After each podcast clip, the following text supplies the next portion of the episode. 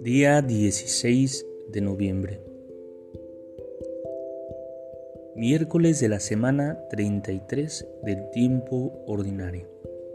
En el nombre del Padre, del Hijo y del Espíritu Santo. Amén.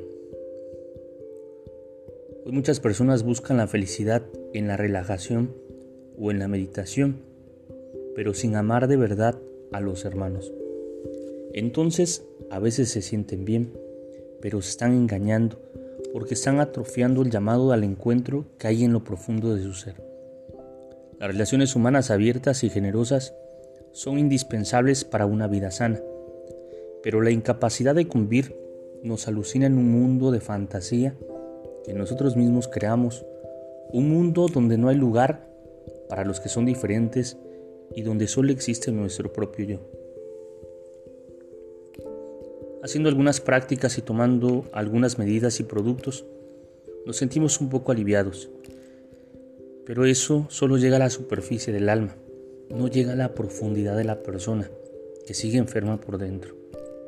De ese encierro solo nos puede liberar el Espíritu Santo, que siempre busca sacarnos fuera de nosotros mismos, que no tolera que nos engañemos en un mundo interior falso y enfermo. Pidámosle con fe y confianza que nos libere de todo egoísmo con la fuerza de su amor. Roguémosle que derrame en nuestras vidas la fuerza sanadora del amor, porque cuando logramos amar a los demás, eso indica que lo profundo del corazón comienza a sanarse y a liberarse verdaderamente. Gloria al Padre, al Hijo y al Espíritu Santo, como era en el principio, ahora y siempre, por los siglos de los siglos. Amén. Espíritu Santo, fuente de luz, ilumínanos. Espíritu Santo, fuente de luz, ilumínanos. Espíritu Santo, fuente de luz, ilumínanos. En el nombre del Padre, del Hijo y del Espíritu Santo. Amén.